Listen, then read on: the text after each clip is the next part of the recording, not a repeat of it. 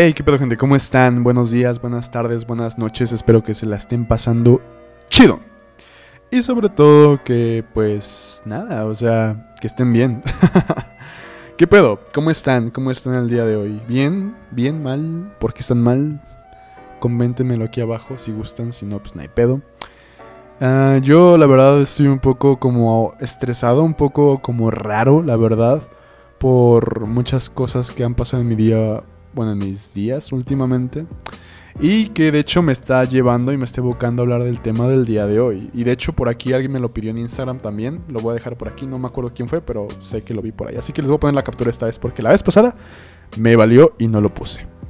Pero ahora sí, eh, hoy vamos a hablar de algo muy importante que me ha pasado en mi vida y creo que hay mucha gente en el mundo que sufre de este tipo de, pues sí, de problemas o bueno, de, de situaciones y de las que a veces se habla muy poquito, bueno, muy poquito en muchos como aristas del tema, no sé cómo decirlo.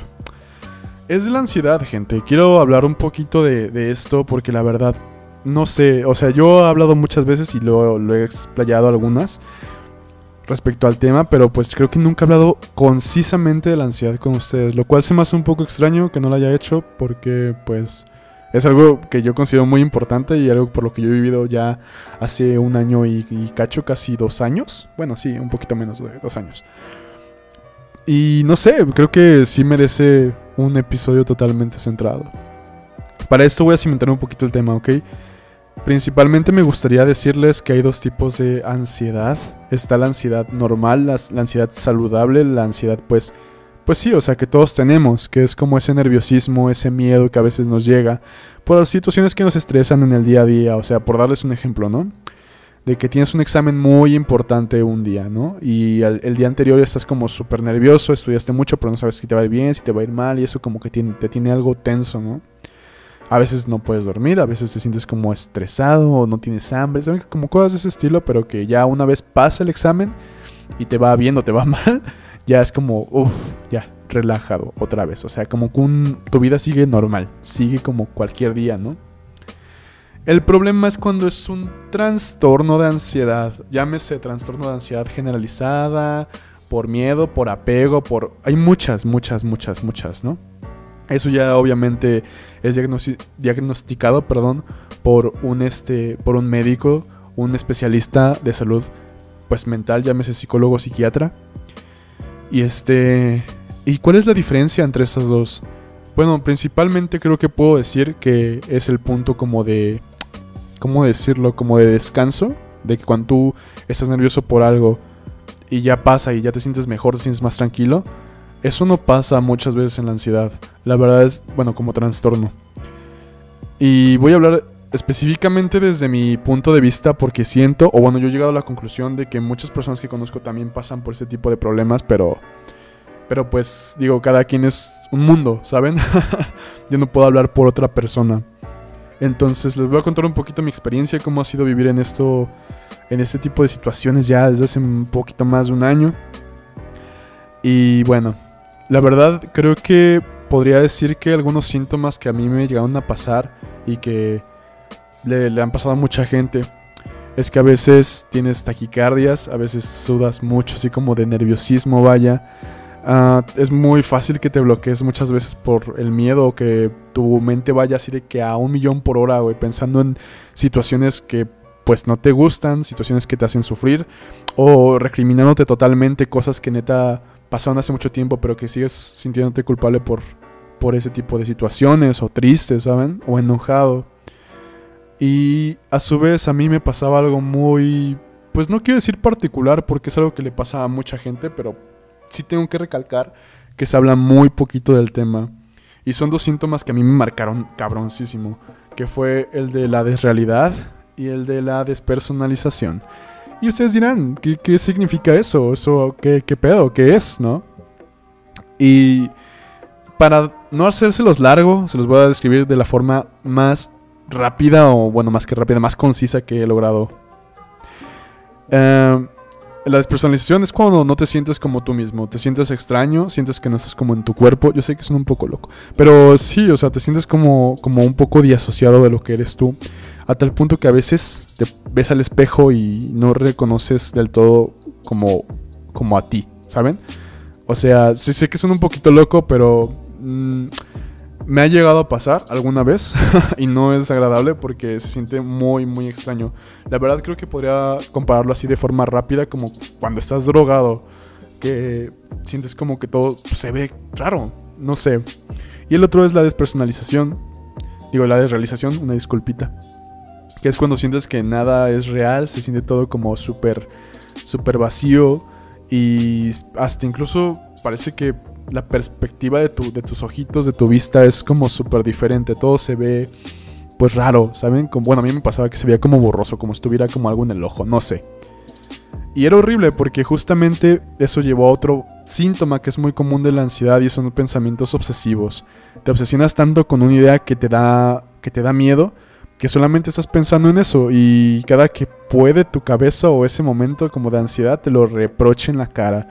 Entonces, me acuerdo mucho que yo cuando estaba en ese contexto me pasaba demasiado que de repente decía, no sé, me sentía como irrealizado, ¿no? Y me sentía raro porque como, güey, o sea, ¿por qué me siento así? ¿Qué está pasando? Me estoy volviendo loco, güey. Y, o sea, no... O sea, sí lo decía así, pero no lo decía, lo pensaba. Y de ahí, pues eso me llevaba justamente a, obsesionarme con ese tema, porque era como, güey, no tengo ansiedad, yo lo que tengo es, no sé, esquizofrenia, güey, o trastorno tal, o yo no sé, ¿saben?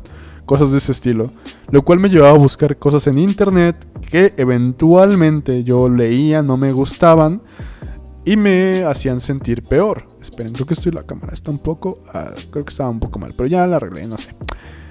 A lo que yo voy con todo este pedo es no, no, no, quiero como centrarme totalmente en lo que fueron mis síntomas, sino como también en la percepción de lo que es una persona como con ansiedad, ¿ok? Porque muchas veces esta gente, incluyéndome, vamos a mil por hora sin pensar qué chingados está pasando y es muy fácil divagar, es muy fácil sentirte triste, es muy fácil sentirte perdido. Tanto así que, por ejemplo, creo que de las peores cosas que yo llegué a sufrir con este desmadre fue que literalmente Mm, lo que era yo como persona ya no importaba. ¿Y cómo lo explico? Ah, creo que todos en esta vida tenemos sueños, tenemos aspiraciones, tenemos metas que queremos alcanzar. Y una de esas metas para mí, bueno, sí, para mí en este momento también, es llegar a ser un fotógrafo. Yo dije, o sea, me gustaría ser un fotógrafo tipo de National Geographic, un pedo así de cabrón.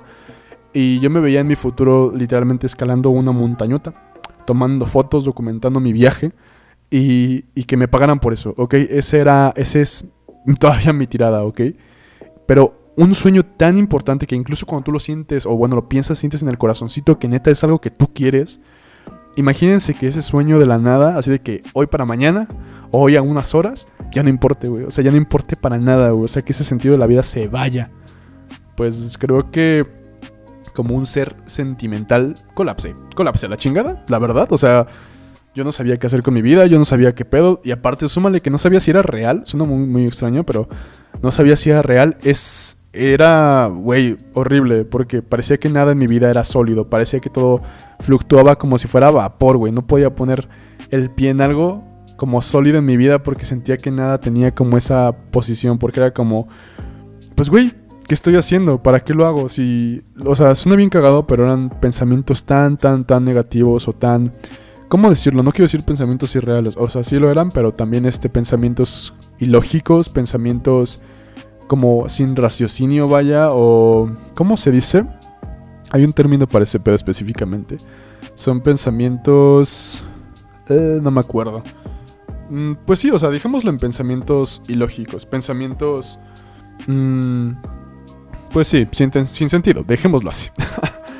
que no son reales, o sea, que a final de cuentas es como una, una parte de tu imaginación y de tu, de, tu, pues, mente que está haciendo panoramas que realmente no existen, ¿ok? Entonces, es como, es como la paradoja o, bueno, la falacia de pensar en que te vas a morir, güey. Eventualmente nos vamos a morir todos, eso es algo que todos sabemos y que todos somos conscientes, pero imagínate que si ya te acosara todos los días y dijeras como, ¿sabes qué, güey? Mañana no voy a ir con mis amigos porque pues, eventualmente me voy a morir y eso me deprime, güey. Así de cabrón es ese pedo. Por eso siento que a veces no se hablan mucho de estos temas, porque a veces me he cruzado con gente Y digo, no tienen la culpa, creo que nadie realmente sabe cómo, cómo es este pedo hasta que lo vive en carne propia. Pero gente que piensa que la ansiedad es que te suben las manos y te sientas nervioso cuando tiene un contexto y un fondo cabroncísimo. De verdad, la gente que ha llegado a sufrir de ansiedad y depresión, porque no me lo diagnosticaron esto, pero siento que esos pensamientos también se asocian mucho a la gente que tiene depresión. Este, pues realmente nunca sabemos cómo, o, nunca sabemos cómo dónde encontrar a veces ese refugio como en las personas, porque muchas veces no te entienden. Y digo, yo lo, yo lo sé ahora, yo lo, viví ahora, pero si una persona me hubiera dicho eso hace unos años, pues la verdad yo habría dicho como, güey, o sea, o sea, hubiera tratado de comprender, pero no hubiera podido del todo. Y así que pues no es como que podamos, pues como que juzgar a, ese, a, las personas que no entienden. No pasa nada, creo que es algo que, que es muy común. El punto, para no ser la historia más larga, yo pues sabía que algo no estaba bien conmigo y decidí buscar ayuda, empecé a ir a terapia y me ayudó bastante. A día de hoy que creo que, no creo, o sea, estoy muchísimo mejor, me siento muchísimo mejor con mi vida, la verdad. Pero ha sido un proceso y es un proceso que de verdad cuesta trabajo, cuesta mucho trabajo. ¿Y esto por qué lo digo? Porque yo en su momento pensé que esto no se curaba y que ya iba a valer madre, así de que para toda la vida iba a ser así, ¿no? Y eso no me gustaba, no me gustaba casarme con la idea de que ya esto se iba, se iba a sentir así para siempre. Y después te das cuenta que a veces esos pues repuntes o esos problemas de ansiedad vienen de un contexto que tienes en tu pasado, puede que en tu presente o por, o, por preocuparte mucho en el futuro, que de hecho es lo más común. Y ahí, ahí es donde está ese punto, ¿saben? Ahí es donde te tienes que dar cuenta de que, pues no sé, o sea, creo que yo he pasado por muchas cosas, muchos aprendizajes, pero es cuando te tienes que dar cuenta que necesitas un cambio, un cambio por dentro, un cambio para ti, un cambio para tu vida específicamente, porque si no, no vas a avanzar nunca. Y pues, lamentablemente, mucha gente se queda en ese camino, mucha gente que sufrió depresión, mucha gente que sufrió ansiedad, no supo hacia dónde ir o no supo pedir ayuda y pues ya no están con nosotros, ¿saben? Eso, eso a mí se me hace muy, muy triste y me causa cierto miedo porque dije, güey, yo pude ser una de esas personas. Pero la verdad creo que tuve la suerte de tener amigos que siempre me apoyaron, a mi familia que siempre me apoyó en todo el sentido como de ese proceso y nunca me sentí como a la deriva. Digo, a veces sí, pero más por mí, no por ellos. Creo que también algo muy positivo que me ha dejado este pedo de la ansiedad, siendo como totalmente sincero con ustedes, es que sí cambió mucho mi cosmovisión del mundo. La verdad creo que tuve que sufrir todo ese pedo para ser más empático con la gente, para entender muchas cosas a nivel ya más sentimental, a entender más a las personas que pues a veces siento que tenía pues muchas faltas como como pues sí de ese tipo, vaya pues. Y sobre todo a entender que la felicidad pues no solamente llega, tienes que trabajar por ella, tienes que buscarla, tienes que buscar tu trabajo ideal, tienes que buscar tu, tu vocación en este mundo. Y que nada llega por arte de magia y a darme cuenta de que no todo es tan bonito como muchas veces te lo plantean en una burbuja en la que creces. Bueno, esa fue como mucho mi, mi experiencia. Entonces, creo que algo bueno es que nunca te pasa nada, o sea, la ansiedad nunca deja nada como de remanentes malos, no te deja con secuelas ni nada de ese pedo. Y aparte te deja un gran crecimiento psicológico.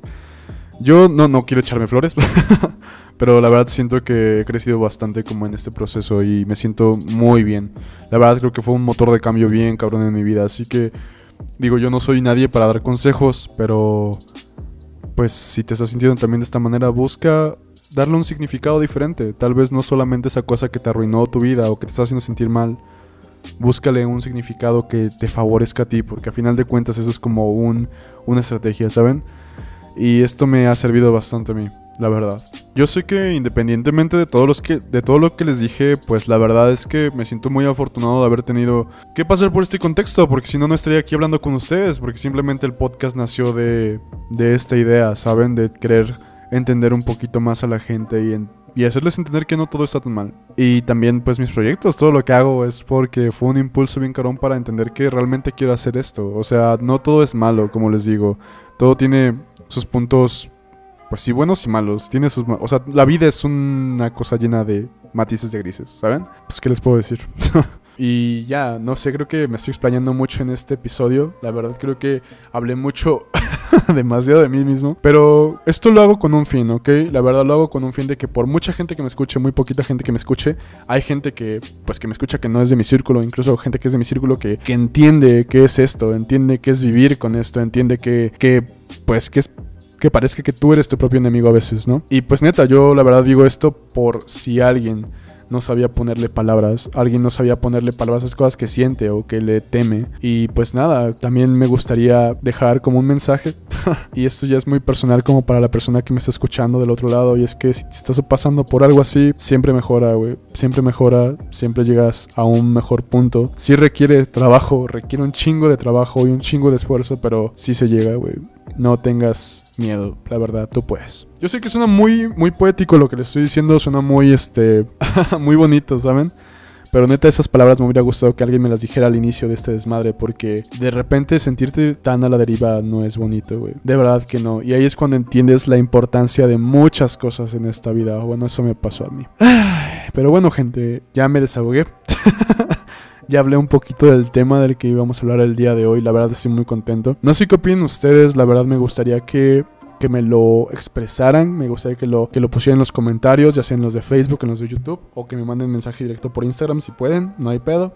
Ya saben que yo siempre respondo, siempre cotorreo con ustedes si tienen algún punto que debatir. Siempre es muy bonito, la verdad del último episodio me llegaron varias cosas así y me sentí cool, la verdad, muchas gracias. Y pues nada gente, yo les recuerdo mi nombre, yo soy Rodolfo Tobar. Siempre hablamos de cosas muy densas en estos podcasts, pero que siento que son muy favorables para mucha gente y para mí sobre todo porque yo ya les dije mil veces que lo tomo de terapia este pedo. Y pues nada espero que les haya gustado espero que les haya servido de verdad de todo corazón siempre vale la pena banda la verdad. Los veo en el siguiente episodio el siguiente sábado así que adiós